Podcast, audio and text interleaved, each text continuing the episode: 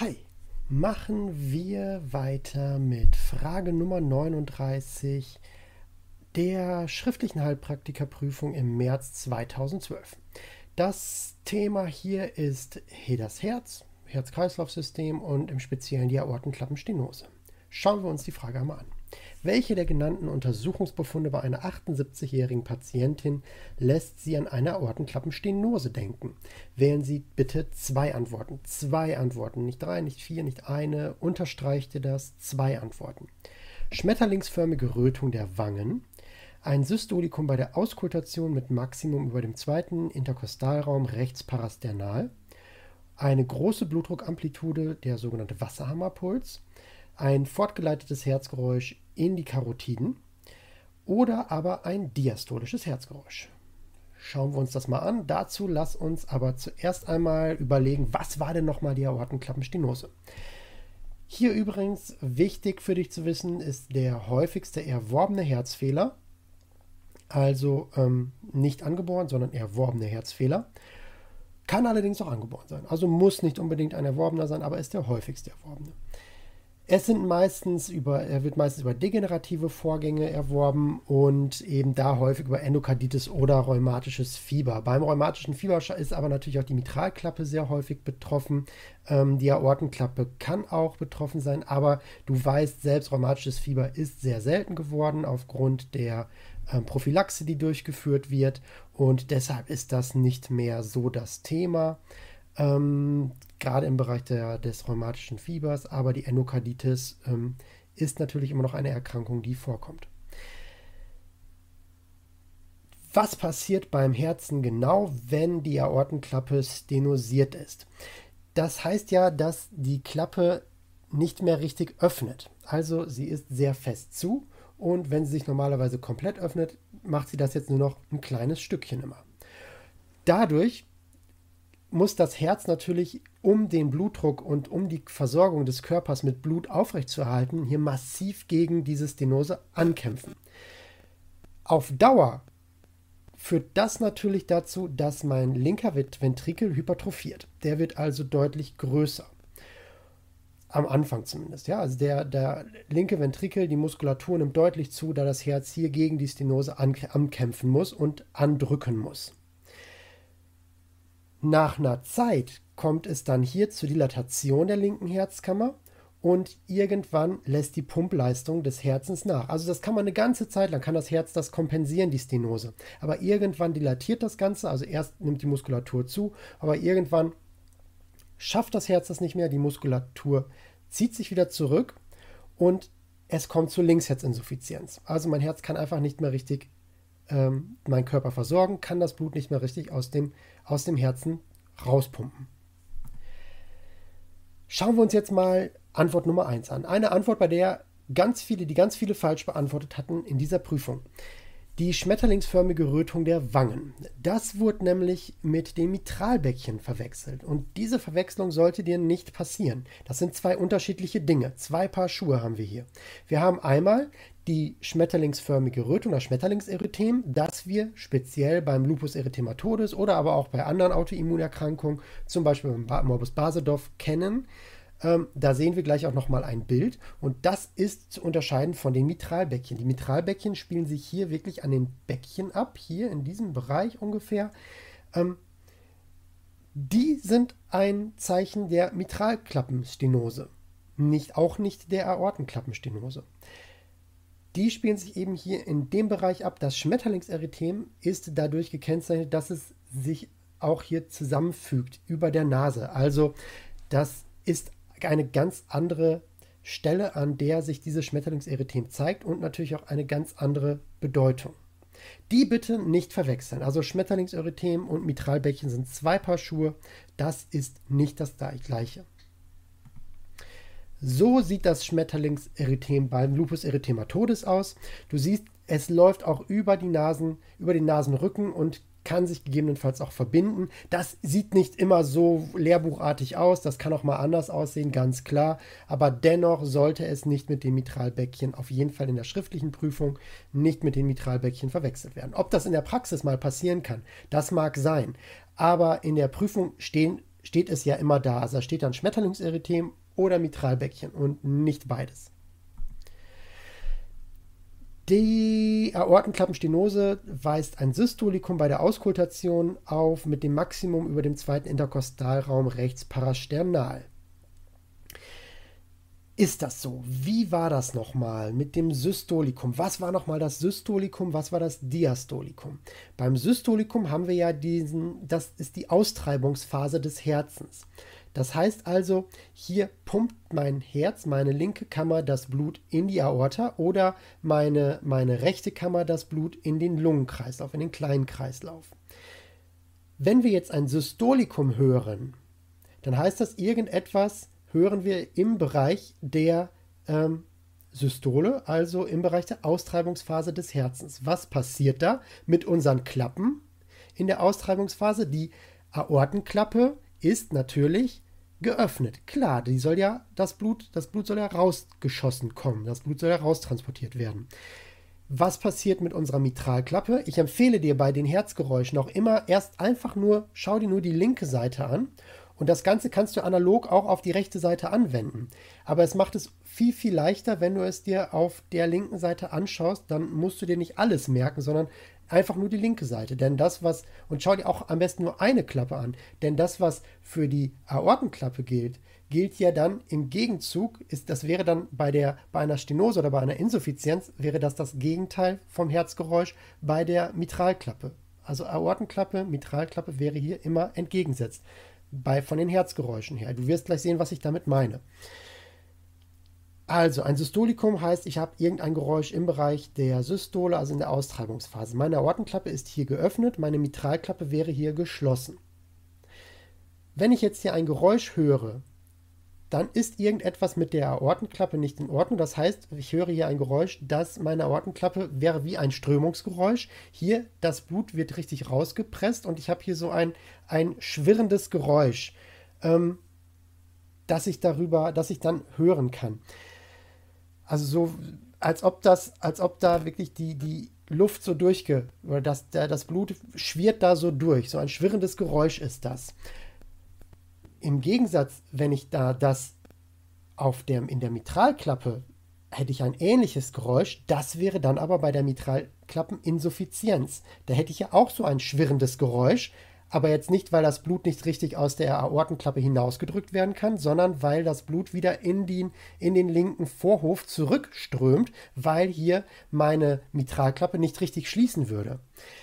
Ich hätte hier also dann ein Problem, die beiden zu unterscheiden. Wie kann ich die unterscheiden? Ich kann sie unterscheiden, indem ich mir einfach mal die Karotiden anhöre, indem ich das Stethoskop mal auf die Karotiden lege und mir die anhöre, denn das ähm, äh, die bei der Aortenklappenstenose wird das Geräusch weitergeleitet in die Karotiden. Bei der Mitralklappeninsuffizienz ist das nicht der Fall.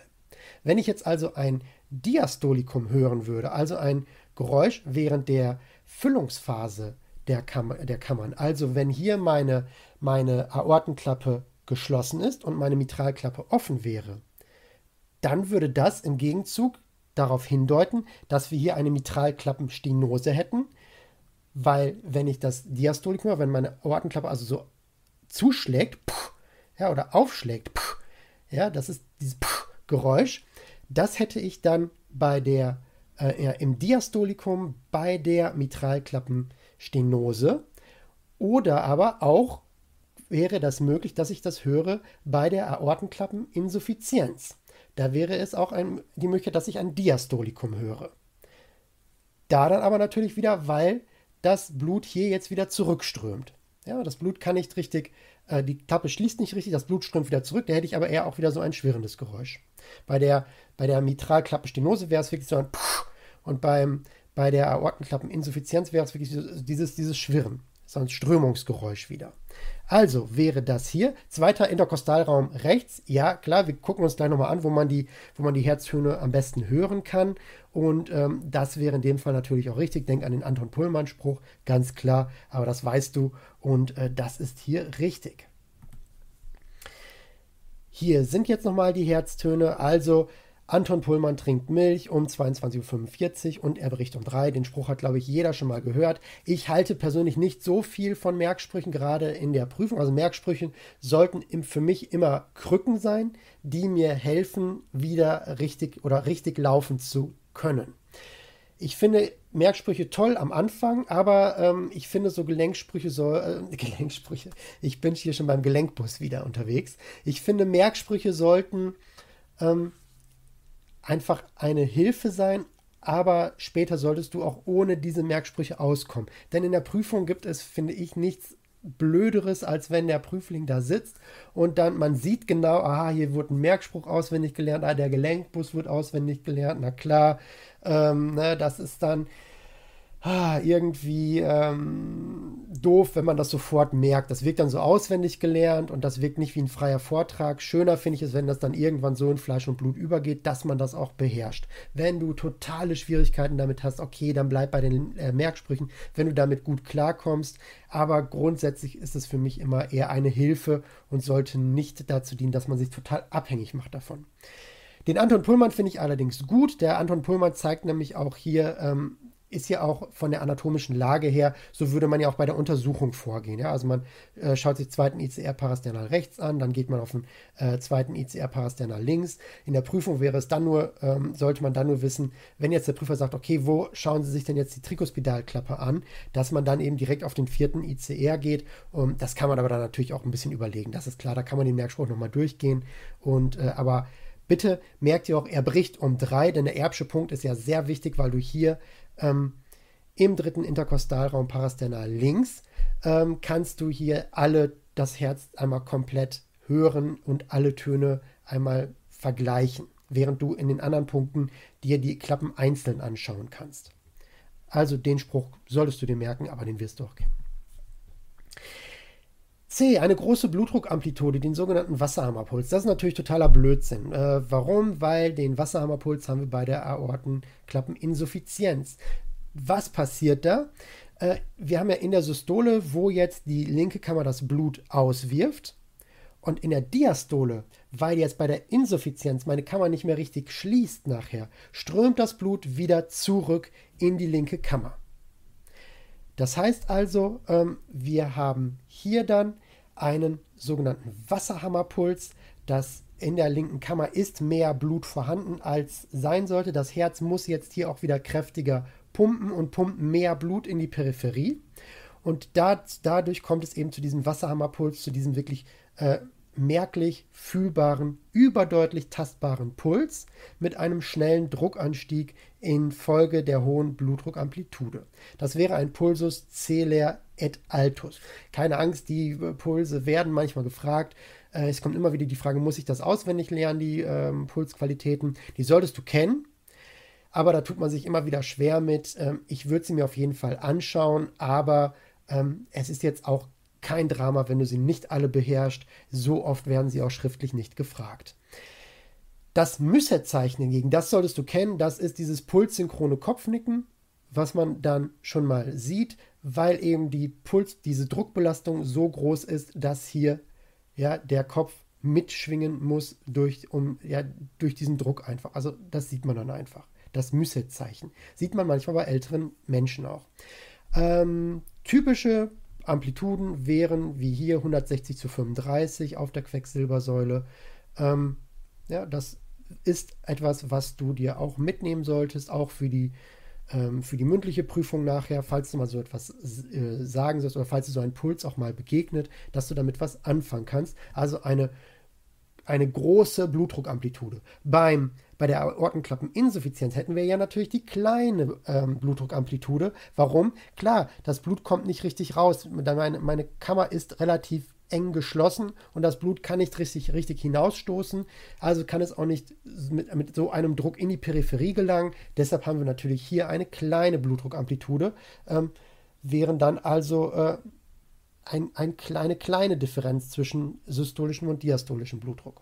Okay? Hier natürlich falsch. Ein fortgeleitetes Herzgeräusch in die Karotiden. Ich habe es vorhin schon gesagt. Äh, ja, damit differenziere ich ja die Aortenklappenstenose. auskultatorisch von der Mitralklappeninsuffizienz. Also das ist auf jeden Fall richtig. Denn die beiden kann ich sonst auskultatorisch schlecht auseinanderhalten. Klingen sehr ähnlich, weil beides ähm, ja so ein, ein Strömungsgeräusch ist. Die Aortenklappen, den Aortenklappen-Schlusston hören wir so nicht. Das hat man früher immer gedacht, das wäre der erste Herzton. Aber das stimmt nicht. Das ist der Anspannungston der Muskulatur. Ähm, deshalb hören wir den so nicht. Deshalb hören, nehmen wir nur dieses Strömungsgeräusch wahr. Das klingt natürlich dann sehr ähnlich wie bei der Mitralklappeninsuffizienz. Kurz, kurzer Exkurs, die Herztöne, wie kann man sich die merken? Es gibt ja mal den dumpfen Herzen und den etwas helleren. Ich merke das immer wie eine Beatbox, also bum, tschik, bum, tschik, bum, tschik. Ja, bum, also dumpf und etwas, äh, ja, etwas leiser und ksch, ja, bum, ksch.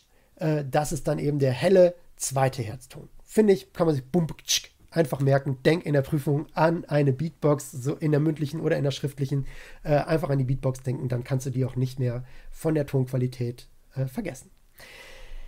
Ein äh, die Aortenklappenstenose weist sich über ein diastolisches Herzgeräusch aus. Nein, natürlich Quatsch. Es ist systolische Herzgeräusche. Diastole ist ja die Erschlaffungsphase des Herzens.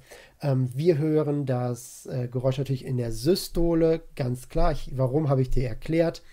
Und ähm, dein diastolisches Herzgeräusch wie bei der Aortenklappeninsuffizienz, ein Blutrückfluss, ja, ähm, oder aber bei der Mitralklappenstenose. Deshalb sage ich dir aber auch nochmal, schau dir immer das linke Herz an und übe das nur am linken Herzen. Denn das, was du jetzt hier übers linke Herz weißt, kannst du analog natürlich auch aufs rechte Herz anwenden. Das funktioniert ja genauso. Du musst halt nur eben Mitraklappe mit Trikospidalklappe und Aortenklappe mit Pulmonalklappe äh, austauschen. Und dann hast du genau das Gleiche. Deshalb mach's, die, mach's dir einfach. Keep it simple. Ähm, schau dir nur eine Klappe an und übertrag das Ganze ähm, auf die andere Klappe und dann überträgst du das, was du fürs linke Herz gelernt hast, auf das rechte Herz. Diese Antwort wäre natürlich falsch, ganz klar. Richtig anzukreuzen, also Antwort B und Antwort D. Die anderen Sachen wären hier falsch. Wir sehen uns in der nächsten Prüfungsfrage wieder. Bis gleich.